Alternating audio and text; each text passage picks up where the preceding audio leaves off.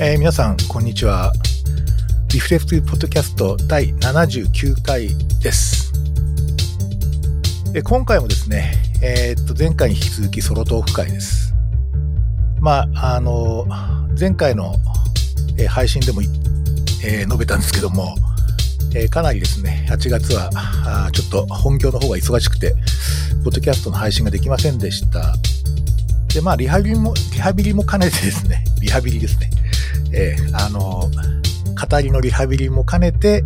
ソロトーク会をちょっと連日配信していきたいと思っておりますので、今日もよろしくお付き合いお願いいたします。えーということでですね、えーっと、ソロトーク第2回ということに、まあ、なります。うんとですね、今日は何について喋ろうかなっていうふうにちょっと考えていたんですけども、えっ、と、私のですね、えー趣味であるですね、写真についてちょっとお話ししたいかなと思っています。よくあの写真の話っていうとですね、まあ、ガジェットっていうかな。あの、どの機材がどうしたとかですね、最近の出たレンズの性能がどうかみたいな配信は、まあ、特に動画っていうかな、YouTube なんかではすごくそういうチャンネル多いんですけれども、今日僕がお話ししようと思っているのは、えっ、とですね、写真を撮るってことと、メンタルヘルスの関係についてですね。えっ、とですね、やっぱりなんかあの、自分でこう写真を撮ってて思うんですけれども、割とこう、写真撮影にちょっと気が向いて外に出たり、まあ、スナップが好きなので、えー地元に出たり、ちょっと電車で一駅二駅乗って、えーちょっと街歩きながら、えー写真を撮ったりしているとですね、なんか割とこうメンタル的にですね、安定する感じがあったんですよね。で、これはまああの、一般的に気分転換かなっていうか、その普段と違うことやってるから気分が変わるのかなみたいな感じでちょっと軽く考えていたんですけれども、えっ、とですね、最近実は、えっ、と、あるですね、えー研究論文っていうか、まあ、メタアナリシスっていうか、レビュー論文が出たのを知りましてですね、そのタイトルがですね、えーまあこれ、あの、ショーノートの方にリンクを貼っておきますが、The Connection Between Art, He- Healing and Public Health A Review of、uh, Current Literature っていう論文で、まあ日本語で言うとですね、えーアートと、それからヒーリングと公衆衛生の間のつながりみたいな論文なんですね。で最近、例えば、最近のそういうこう芸術活動と、それからヒーリングの関係、から芸術活動とその公衆衛生の関係の様々な研究論文をレビューした、まあ、ペーパーが出てたんですね。で、これがなかなか面白くてですね。まあ、アートっていうのは、まあもちろんその絵を描いたりとか、え物を作ったりとかですね。えー、あと演劇とかね。まあ様々なそういう活動とか、それをえー鑑賞したりするような行為があるわけですけれども、その中にやっぱ写真も入っていてですね。写真撮影っていうのは実はヒーリングとかですね、パブリックヘルスとも一定関係があるんだっていう、そういうことを述べた論文も紹介されていたんですね。で、それをですね、ちょっとつらつら読んでいて、非常に面白かったので、ちょっと今日はそれをご紹介したいと思っています。でですね、まずですね、えーっと、写真がですね、こう、どういう、写真を撮るっていう行為が、まあ、どういう行為なのかってことを、メンタルヘルスの観点から考えてみるとですね、まあ、例えばその、確かにこう、ファインダーを除いてですね、えー対象に、対象を決めてですね、からアングルを考えて、それからですね、その場の光とか影の扱いをどうするか、みたいなプロセスがですね、実は瞑想に近いんじゃないかっていう説があるみたいですね。メディテーションに近いんじゃないかっていう。で、また、あの、そういうプロセスとか写真を撮る行為っていうのは、まあ、いわゆるフローとかゾーンって言われてる、そういうなんかこう、あの、メンタルの状態に入ることも多いんだっていうようなことを書いていて、で、そういったことが実はメンタルヘルスに非常に効用があるんだっていうことが、あの、書かれてるんですよね。でですね、その、まあ、物とかですね、対象にこう、カメラを向けて集中できるってことは、実はそのマインドフルネスそのものじゃないかっていう、そういうあの論説もあるようです。まあ確かに、あの、こうファインダー覗いて物を取ってる時って、まあ普段の仕事のこととかですね、一切考えないですよね。あと、その時の悩みっていうかな、いろんなこうストラグルみたいなやつをこうか考えながらシャッター切るってことはあんまりなくて、やっぱり物とか取る対象に集中しているとですね、やっぱりそういうことが全部こう頭から抜けていく感じがあるんですね。あまあ、なんていうかな、あの、まあ、ウォッシュされるっていう、まあ、ウォッシュっても洗脳じゃないんだけれども、まあ、脳がですね、こう選択される感覚っていうのがあるんですね。で、これが結構、あの、撮影してる最中、それから撮影後のですね、ちょっとこう精神状態と関係してるなっていうふうに、まあ、その論説を見てて思ったわけです。あとですね、例えばこう、普段見慣れてるこう、身の回りの世界を、こう、フレームで切り取ろうとするわけですよね。写真撮影っていうのは。つまり、ある種こう、リフレーミングしてるわけです。つまり、枠組みを変えて、その周りの世界を見るっていう活動になるんですよね。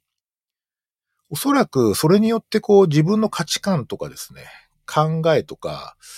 あと欲望とかですね、そういったものをですね、自然にこう、リフレクションすることにつながってるんじゃないかっていうふうに僕は思います。このリフレーミングっていうのは結構重要で、普通にこう視野でこう、普通の自分の目でこう見てる風景を、まあ例えばちょっとレンズを変えたりとかですね。あとその、例えばその、色の処理とかもね、ちょっと変えたりとか、露出を調整したりとかすることで、まあ、あの、写真の中に現れるのは普段こう、目に見えてるものとちょっと違った世界が現れたりするので、まあそこがまた楽しかったりするわけですけども、まあ、それによって実は、その、例えばその街の、あなんか壁みたいなものとかね、落書きみたいなものが、実は単純な落書きに見えなくなってくるっていうのがあったりして、まあやっぱりそれはあの、自分のこう認識っていうかな、認知の枠組みみたいなやつを一回リフレーミングしてるんだなってことはすごくこう実感としてあります。まああとですね、こう、まあ写真撮るってのは基本的に僕は遊びだと思っていて、まあなんとかな、あの、シリアスなものじゃないって思ってるんですよね。で、むしろ人生のこうシリアスな問題から切れてるような ことですね。つまりそういうこう、子供のような遊び ですね。あの、シリアスな問題から一旦切れて遊んでるっていう感覚があって、これが実はメンタルヘルスにいい影響を与えるっていう、そういうあの話もあるようですね。まあ、例えば新しいジャンルの写真ですね。例えばちょっとフィルターを変えてみたりだとか、あと今まであんまり撮ってこなかった人の写真っていうかな、ポートレートみたいなのに挑戦してみたりとか。あとは、こう、拡大でですね、マクロ撮影でですね、えー、例えば花をもっと拡大して撮ってみるとか。あるいは色もですね、えー、カラーじゃなくて、えー、白黒っていうかな、あの、ブラックホワイトで、モノクロで、まあ、撮ってみると、まあ、どんな風にこの街とかですね、風景が見えるのかみたいな。まあそういうこういろんなこう写真ってですね、えー、ジャンルっていうかな。あの、いろんな撮り方があるし、いろんな鑑賞の仕方があるんですけども、対象もいろんな対象を選ぶことができるんだけれども、まあ、そういう新しいジャンルの写真に挑戦するってこと自体が、かなりこう遊びっぽいんですよね。これがなかなかあの、えー、っと、まあなんとか楽しいっていう感覚と、この遊びであるってこと自体が、そのメンタルに影響、いい影響をね、与えるんじゃないかっていう、そういう論文もあるようです。あの、まあ、病態生理的にっていうかですね、えー、っと、生理学的、生理学的にもですね、まあ、クリエイティブなことをやる、あるいはそれに集中するってことは、まあ、これは実際そういう研究があるそうなんですけれども、ストレス関連ホルモンのレベルとかを下げてですね、それから不安のレベルを下げる。それから睡眠を改善するとかですね。それからちょっと気分をアップさせるとか。まあ、あとですね、えー、っと、ある種の疾患の悪化を防ぐっていう、そういうエビデンスも弱いながらもあるようです。特にですね、僕がその写真撮影ですごく大事だなって思っているのは、あの、ファインダーを覗くってことなんですよね。これは、あの、ファインダーを除くとですね、えー、完全に外界からこう遮断されるっていう感じがあるんです。まあ今はどっちかというと、カメラで写真を撮るっていうのは本当に工事家の趣味っていうか、えっ、ー、と、それほど一般的ではないですね。それは、あの、やはりスマートフォンの発達ですね。スマートフォンの写真っていうのは非常にクオリティが今高くてですね。まあ本当にあの、あなんとかな、例えばフルサイズの一眼レフで撮ったのと見分けがつかないような写真を撮ることすら可能になってると思います。もうしかも気軽ですしね、ちょっとこ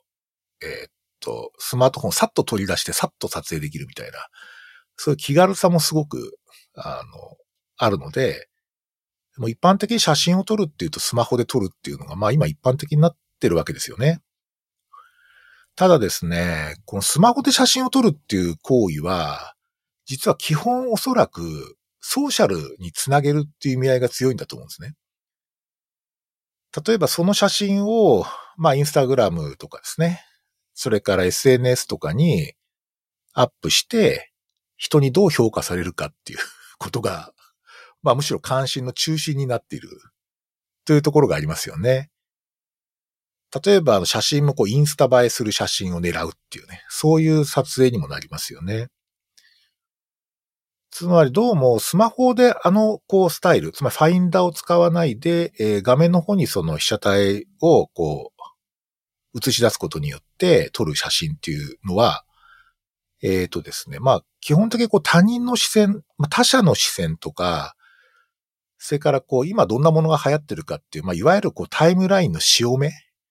そういったものを気にしているというところがあるんじゃないかと思うんですね。で、おそらくそういうその他者の視線とかタイムラインの流行り廃りとかをですね、気にしながらこう、写真を撮るっていうのは、僕はメンタルヘルス上はむしろ悪影響があるんじゃないかなっていうふうに考えているところが、まああります。純粋にこう写真を撮ることを遊びとしてやるとか、まああの、クリエイティブでやる。まあ、人にこう見られることを前提にしないで撮るっていうような行為とはちょっと違うと思うんですよね。まあ、そういう点であの、まあ、最近本当にこうファインダーを覗いて撮る、写真を撮るっていうことの、まあ特殊性っていうかですね、まあ得意なこう、行為っていうかな。それに非常に今、あの、関心を持ってるし、えー、っと、これをもうちょっと、あの、外の人にもですね、そういう体験を伝えられないかなっていうか、今カメラとかを、え、持ってない方にもですね、え、こういう体験の面白さを伝えられないかなって最近思ってます。えっ、ー、とですね、ちなみに、えっ、と、今僕が使ってるカメラは、あ富士フイルムのカメラが中心になっています。えー、実はですね、パンデミックになってから、こう、あまりこう、なんていうかな、あの、外に出て飲んだり食べたりとかしなくなりましたし、あとですね、やはりあの、出張とかですね、それからこう、人と会う機会も、まあ、当然減ってくるので、まあ、例えば着るものにもあんまりお金をかけなくなりましたね。前はこう学会に行ったりとか出張に行くとき何着てこうかなみたいなですね。そういうことを考えて、えー、洋服を買ったりするのも、まあ、趣味の一つだったんですけれども、今そういうこともなくてですね、えー、去年のですね、暮れぐらいから今年の今までにかけてかなりこう、カメラをですね、カメラ関連の機材をちょっとずつ買い続けてですね、かなり溜まってしまいました。今ですね、僕がメインで使ってるカメラ2つありまして、一つはですね、富士フィルムの X Pro 3っていうのがあるんですね。まあ、これはちょっと今時珍しい特殊なカメラで、まあ、昔レンジファインダーっていうあのカメラ、まあ、これが実はフィルム時代のコンパクトカメラの主流だったわけですけれども、まあ、そのスタイルを踏襲しているカメラなんですよね。で、実はあの素通しの光学ファインダーを持っています。昔ながらこうファインダーを覗くっていう、そういうことがちゃできるカメラなんですね。たださすがに現代はそれがアップデートされていて、必要に応じて、その光学ファインダーがですね、あの、電子ビューファインダーに切り、瞬時に切り替えることができるんですね。ですので、えー、っと、ちょっと電子ビューファインダーで、えー、実際の出来上がりの画像を見たいなって時は、えー、まあ、出来上がりの画像をですね、イメージして撮りたいなって時は電子ビューファインダーを撮るんですけれども、あ使うんですけれども、実際僕はですね、このカメラでは素通しの光学ファインダーで覗くのが好きです。このカメラですね、液晶ディスプレイがですね、すぐ確認できない形になってるんですね。つまり、あの、液晶ディスプレイが畳まれた形になっています。ですので、まあ、今のデジカメで、えー、通常のこう、なんとかな、周回になっているシャシャッターを切ったらすぐ背面の液晶画面で出来上がりを確認するっていう声がありますが、そのパターンができないようになってるんですね。これは意図的にそうされています。これヒドゥン LCD っていうふうに、まあ、メーカーさんの方は言っていますね。だから逆に言うと、まあ、いちいちこう、あの、でき、えっ、ー、と、撮った写真を確認することなく、ひたすら撮り続けるっていう感じですね。えー、っと、昔のフィルムカメラと同じ感覚です。昔のフィルムカメラは、一本丸々撮って現像するまでどんな写真ができたかわからなかったわけですね。で、えっ、と、それに近いような体験を得ることができます。まあ、僕はあのフィルムカメラ自体は昔からすごく好きなので、えー、その感覚をちょっと思い出すところが、まああります。まあ、このカメラ X Pro 3はですね、スナップ撮影にとにかく没頭できるところが非常に好きです。僕はタウンスケープって言って、えっ、ー、と、街中を、あの、まあなんていうかな、あの、街中のこういろんな風景を切り取るのが、まあ非常に好きなんですけれども、まあ歩きながらですね、街を楽しみながら散歩しながらただ撮るっていう、気になったものを撮るっていうことですね。で、帰ってから今日どんな写真が撮れたかなっていうふうに確認するっていう、まあそういうこうフィルムっぽい楽しみができるカメラですね。これによって実はですね、え、こんな写真撮れてたんかとかっていう驚きもあったりとかですね。まあ、その一日のその、なんていうかな、あの、スナップの散歩っていうか、街中のですね、自分のこう気持ちとかを振り返ることもできます。まあ本当に見慣れた街でも、まあそういうこと地元でもですね、ちょっとスナップに行く時刻を変えたりとか、それから歩くコースを変えたりするするだけでですね、違う写真が撮れるっていうのが非常に発見なんですね。あの、これは本当にあの、いや、そんな、あの、全然風景とかいいとこないよっていうところの街に住んでる方でも、ちょっと視点を変えるとですね、えっ、ー、と、全然あの違う街に見えたりします。例えば僕がお勧めしたいのは、例えば今日は黄色いものを撮ろうとかですね。それから反射してるものを撮ろうとか、何かテーマを決めていくと、同じ街を歩っていても違う写真がたくさん撮れます。まあ僕はスナップ撮るときは広角から中望遠ぐらいの単焦点のどれかを、単焦点レンズのどれかを使用して撮っています。あとですね、メインで使っているもう一つのカメラ。まあ本当に散財と言われそうですが、まあ富士フイルムの XT4 というのを使っています。これもですね、えー、っと、富士フイルムの APS-C センサーサイズのカメラのフラッグシップの一つです。これは本当に昔ながらのカメラの形をしているので、まあ、じっくり構えて撮るっていう時に使います。まあ、特に大きさっていうかバランスがですね、えー、っと、ズームレンズとかを使っても非常にいいので、まあ、ズームレンズを使って撮るときは XT4 を使います。えー、むしろ先ほど言ったその街中のスナップっていうよりは、ちょっと遠出をしてじっくり風景を撮ったりとか、あとですね、望遠ズームで動物を撮ったりとか、それから、え、っと、私の持ってる望遠ズームはテレマクロっていうその拡大撮影もできるんですけれども、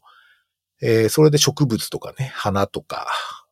動物、えっ、と、そうですね。あの、ちっちゃい小動物みたいなの撮ったりするっていうのが、まあ好きですね。で、それに向いてるカメラです。まあ一応奮発してですね、16mm、55mm の、えー、F2.8 通しっていう大三元標準レンズも、標準ズームですね。これを購入して、このレンズは本当に素晴らしくて、あの、本当単焦点並みの写りをするので、えっと、16ミリ、23ミリ、35ミリ、55ミリっていう、まあ、4種類のですね、単焦点、高性能単焦点レンズを同時に持っているようなものなので、非常に便利です。あとですね、えっ、ー、と、今年の夏にちょっと、まあ、よく頑張った自分へのご褒美っていう ことでですね、えっ、ー、と、50mm の F1.0 っていうちょっと特殊なレンズを買っています。これ F1.0 っていうのは凄まじく明るいレンズで、えっ、ー、と、まあ、かなり巨大な、まあ、大口径の中望遠レンズなんですが、えっ、と、まあ、ポートレート撮ろうかな、挑戦しようかなってことで買ったんですけども、実際にはですね、スナップ撮ってても非常に楽しいですね。まあ、特にですね、やっぱり F1.0 っていう、まあそういうところまで、えー、開放すると、まあ、非常に被写界深度が浅くなってですね、えー、前後のかなりボケる、前後がかなりボケるんですけど、そのボケの質が非常に高いですね。まあ、非常に自然にこう滑らかに焦あの焦点が合ってるところからボケてるところに移行するっていうことで非常に美しい写真が撮れます。あとですね、えー、っと、まあ、使っている SNS っていうか、じゃあそういう写真どう、どうしてるんですかっていうことなんですけれども、基本的にはですね、えっ、と、自分の、えっ、と、僕はあの iPad Pro の、えっ、と、ストレージが 1TB ってやつを昔から使ってるんですが、4、5年、4年ぐらい前かな？に使、あの、買って使ってるんですけども、そこに全部貯めています。で、えー、っと、基本こう、例えば写真を撮ってこう SNS に投稿して、なんかこう、たくさんいいねをもらうとかですね、そういうことはあんまり考えていなくて、えー、っとですね、僕がアップしてるっていうか、ちょっと公開してるのはフリッカーっていうですね、えー、外国、アメリカの、えー、っと、まあ、写真の、まあ、SNS ですね。ただこれ日本語化されていないので、日本人の方がほとんどいないのが一つ。で、純粋に写真が好きな人が集まっているんですね。つまりその写真をネタに何か、こう、えっと、バズろうとかそういう人は全くいなくて、まあ、ただひたすら写真がアップされるっていう、そういう、あの、サイトです。で、逆に言うとですね、非常にあの写真の目に目が超えた人が多いので、いわゆるいいねはなかなかつきません。えっと、それこそ、え、っと、お、いいねがついた久しぶりみたいなぐらいな感じですね。でしかも、えー、っと、いいねをしてくれるのは、もうほぼ外国の方なので、えっ、と、日本人の方以外にですね、僕の写真がどう見られてるのかっていうのが逆に分かって面白いところがあります。あ、この写真、そうか、割と好きな人いるんだ、みたいな感じで非常に発見があるんですね。だから、あの、え、えー、っと、いわゆるインスタグラムとかですね、そういう SNS と違っていて、まあ、個人間のやりとりっていうのはほぼないですね。タイムラインとも存在しないので、だからこう、えっ、と、潮目がどうなってるとかですね、どれがバズるとか、そういうのとは一切関係ない世界のサイトになっています。えっ、と、一時期あの、えっ、と、ちょっと経営状態が悪いっていうふうに振り返言われてたんですけども、今、えっ、と、ここを買収したあの SmugMug っていう会社は割とこうフリッカーすごく大事にしてくれていて、かなり運営も洗練されていて、あの、いいサイトになってます。えっ、ー、と、これもあの、ショーノートの方にちょっとリンクを貼っておきます。まあ、ちょっといろいろ今日述べてきましたが、えっ、ー、と、まあ、いわゆる SNS 映えする写真じゃなくて、僕はね、メンタルヘルスのためにね、写真撮影のこれからちょっとプロモートしていきたいなと思ってるところがあるんですよね。えー、っと、まあ、場合によっては、例えば、いわゆる社会的処方としての例えば写真撮影っていうのは僕はあるんじゃないかというふうに思っています。まあ、スマホでですね、えー、ソーシャルを意識した撮影ではなくて、ファインダーを覗いて撮る体験そういうその、えっ、ー、と、まあ、ある種その対象物との対話と、えっ、ー、と、じっくりとそれに向き合うっていうそういう体験をですね、広めていきたいと思っています。いわゆるこれ写真が上手くなるとかっていう問題じゃなくて、むしろ僕は、その、上手い写真とか、なんかプロっぽい写真とかを撮るってことが目標じゃなくて、まあいろいろ世界の見方を変えたりとか、あとファインダーを覗くことによってですね、えー、っと、雑念なくものと対話できるとか、そういった体験がむしろ大事だと思っていて、まあそういう点でですね、ファインダーを覗いて撮る体験っていうのをちょっと広めていきたいなって思っています。まあ、当面の短期目標としては、